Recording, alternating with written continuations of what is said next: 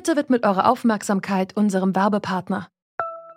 Die Suche nach geeigneten Mitarbeitenden kann viel Zeit in Anspruch nehmen, muss sie aber nicht unbedingt, denn man kann sich helfen lassen. Zum Beispiel mit den Premium-Stellenanzeigen von Indeed, denn damit wird eure Stellenanzeige in der Suche sichtbarer und Bewerberinnen und Bewerber werden schneller auf euch aufmerksam. Indeed schenkt euch jetzt 75 Euro Startguthaben für eure Premium-Stellenanzeigen. Klickt dazu auf den Link in den Show Notes. Es gelten die AGB.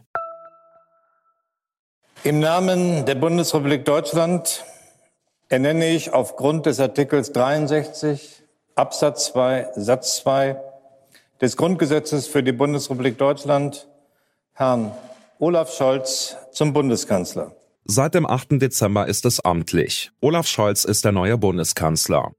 Bundespräsident Frank-Walter Steinmeier hat Scholz im Schloss Bellevue zum neuen Regierungschef ernannt.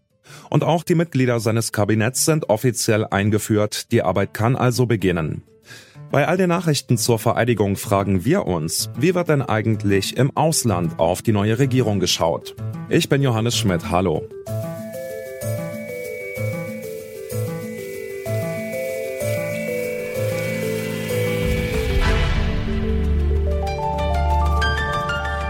Zurück zum Thema. Nicht alle Staatschefs freuen sich auf die neue Bundesregierung. Ungarns Präsident Viktor Orban hat sich in der Bild wenig freundlich geäußert. Er kritisiert die, Zitat, linksliberale Regierung, die eine migrations- und genderfreundliche Politik machen wolle und deswegen nicht mehr Seit an Seit mit Ungarn stehe. Mit diesen kritischen Worten steht Orban allerdings eher alleine da. Die meisten Staatschefs und Chefinnen haben Scholz erstmal zur Wahl gratuliert. Frankreichs Präsident Emmanuel Macron schreibt auf Twitter, mit Scholz das nächste Kapitel zusammenschreiben zu wollen. Zu Macron nach Paris führt am Freitag auch die erste Amtsreise des neuen Kanzlers. Aber wie blickt Frankreich wirklich auf Scholz? Das wollte ich von Hans Stark wissen. Er arbeitet als Berater beim Französischen Institut für internationale Beziehungen. Ihn habe ich gefragt, was Frankreich von den Plänen der Ampelparteien hält. Zu Beginn vielleicht mit etwas gemischten Gefühlen, nicht wegen der Person Scholz, sondern eigentlich eher wegen dem latenten Pazifismus der SPD in Bezug auf Außen- und Sicherheitspolitik auf der einen Seite und auf der anderen Seite natürlich auch mit ein bisschen Befürchtung, dass die FDP aufgrund ihrer doch eher orthodoxen Einstellung zur europäischen Wirtschafts- und Finanzpolitik auch eher einen harten Kurs einschlägt. Inzwischen hat man natürlich auch den Inhalt gelesen vom Koalitionsvertrag und das wird schon, glaube ich, hier relativ positiv jetzt inzwischen eingeschätzt. Sehen die Franzosen da mit der neuen deutschen Regierung eher Schnittmengen oder erwartet man vor allem neue Konflikte mit Deutschland? Beides. Wichtig ist, dass diese gemeinsamen Schnittmengen, dass die austariert werden, um dann dort, wo es eben halt, naja, unterschiedliche Sichtweisen gibt, beziehungsweise also tiefgehende Divergenzen, dass dort es dann zu Kompromissen kommt und dass man da aufeinander zukommt. Also zum Beispiel, Frankreich hat gerade einen Riesenvertrag abgeschlossen mit den Vereinigten Arabischen Emiraten. Die kaufen 80 Rafale-Flugzeuge. Das ist für die französische Industrie ganz wichtig gewesen und das wird hier auch in Frankreich als sehr, sehr positiv eingeschätzt, während ein solcher Akt in Deutschland natürlich verurteilt würde. Das ist ein Punkt, wo es ganz, ganz schwierig wird. Das Zweite ist natürlich, ist ein Problem aus französischer Sicht die Haltung der Grünen in Bezug auf Energiepolitik und dann insbesondere auch in der Frage, ob in Europa Nuklearenergie als, ja, als erneuerbare Energie, als umweltfreundliche Energie sozusagen eingeschätzt und eingestuft wird und dementsprechend auch finanziert wird.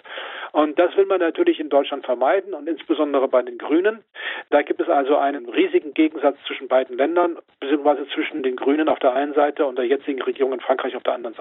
Wir haben jetzt 16 Jahre, haben die Franzosen und Französinnen Angela Merkel wahrgenommen. Jetzt beobachten sie Olaf Scholz. Der gilt ja in Deutschland als kompetent, aber auch gerne als etwas trocken und spröde. Wie wird denn Olaf Scholz in Frankreich porträtiert? Ja, genau so wird er auch porträtiert. Also das ist schon, dass er jetzt nach Merkel, die nun alles andere als, naja, also man sagt im Französischen Bling Bling dazu äh, gewesen ist, also ohne jegliche Effekthascherei in den letzten 16 Jahren ausgekommen ist, jetzt wieder einen Kanzler hat, der ebenso funktioniert.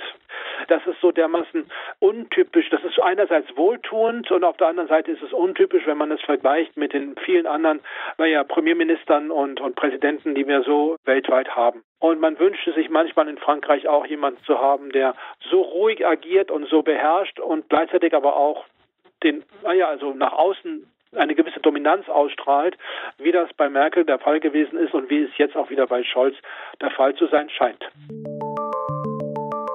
Olaf Scholz hat in Frankreich einen gewissen Bonus, weil er in seiner Art und teils auch in seiner Politik Angela Merkel ähnelt.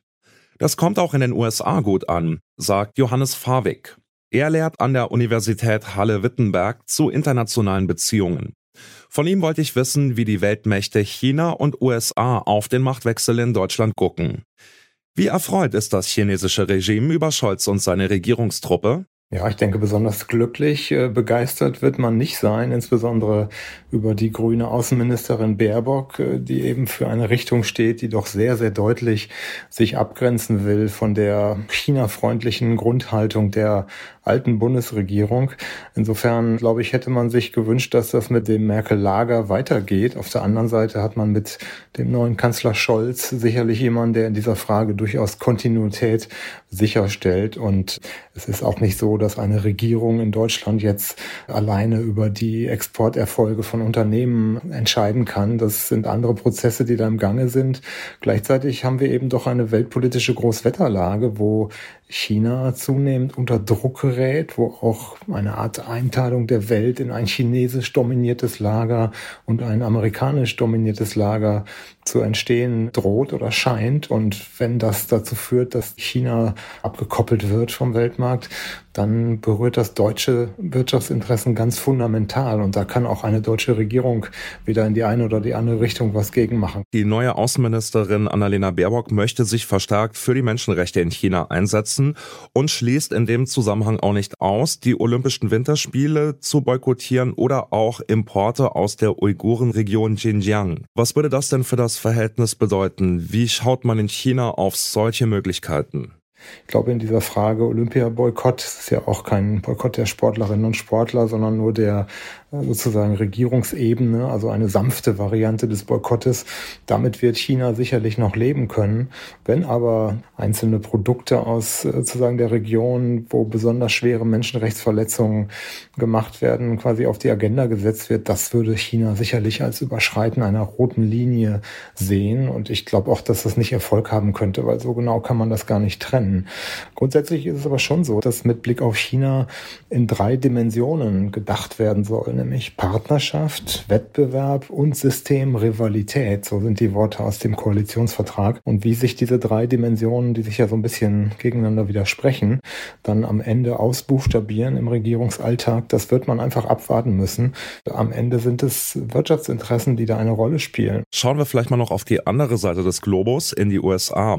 Wie spricht man denn in Washington über die neue deutsche Regierungstruppe? Ich glaube, da kann man eher von einer neugierigen Spannung sprechen. Also Scholz ist ein guter alter Bekannter in Washington. Es heißt ja oft in der innenpolitischen Debatte, Frau Merkel hätte es versäumt, einen Nachfolger aufzubauen.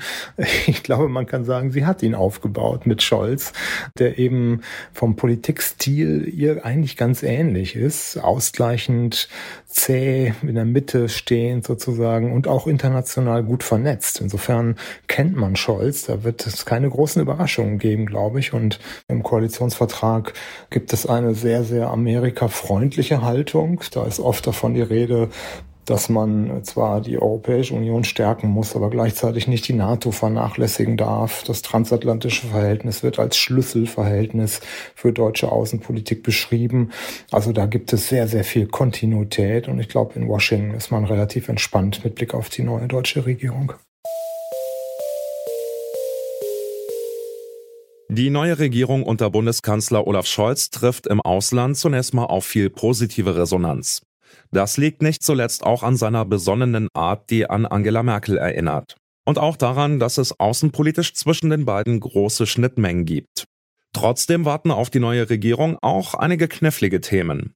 Wenn etwa die neue Außenministerin Baerbock Menschenrechtsverletzungen in China wie angekündigt ansprechen will, werden Konflikte nur kaum zu umgehen sein. Aber auch bei engen Partnern wie Frankreich gibt es sehr unterschiedliche Ansichten, zum Beispiel zur Atomenergie oder zum Export von Waffen. Im Ausland wird man deshalb genau beobachten, wie Kanzler Scholz mit diesem Drahtseilakt umgeht. So viel von uns für heute. Für die redaktionelle Arbeit waren Charlotte Thielmann, Alina Eckelmann und Charlotte Müller zuständig. Produziert wurde die Folge von Benjamin Sadani. Chef vom Dienst war Anton Burmester. Ich bin Johannes Schmidt und sage Ciao und bis zum nächsten Mal. Zurück zum Thema vom Podcast Radio Detektor FM.